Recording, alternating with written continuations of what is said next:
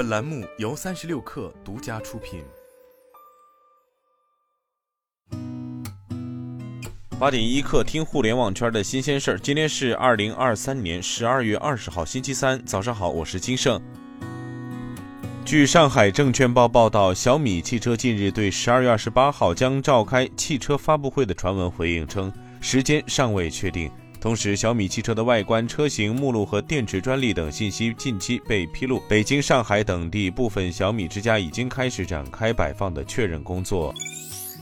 三十六氪获悉，比亚迪在充电技术沟通会上表示，其首创全场景智能脉冲自加热技术，在行业内首次实现了极低温下冷车快充。在零下三十度极寒条件下，以腾势 N7 为例，全场景智能脉冲自加热技术让电池加热速率较传统方案提升百分之二百三十，电池满充时间降低百分之三十，北方用户冬天也能享受到快充体验。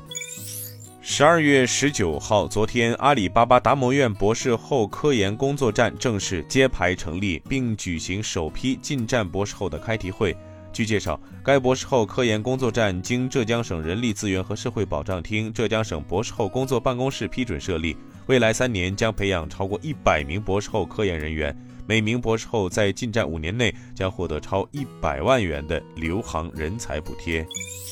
据央视新闻报道，十九号昨天凌晨，甘肃临夏州积石山县发生六点二级地震。截至昨天十三时，地震已造成甘肃一百一十三人死亡，五百三十六人受伤。据新浪财经报道，苹果公司将停止在美国销售其旗舰 Apple Watch 型号，具体原因为苹果与医疗技术公司 Masimo 在 Apple Watch 血氧传感器技术上长期存在的专利纠纷。较低端的 Apple Watch SE 不受影响，仍然可以继续销售。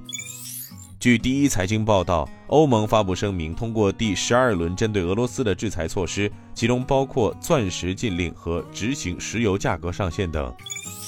据界面新闻报道，韩国跨境电商巨头 Coupang 发布公告称，其计划收购奢侈品电商发发奇及其关联公司资产。按照双方协议，发发奇将获得来自 Coupang 的五亿美元注资，该笔资金将帮助发发奇度过近期的财务危机，避免其进入破产程序。今天就先聊到这儿，我是金盛，八点一刻，咱们明天见。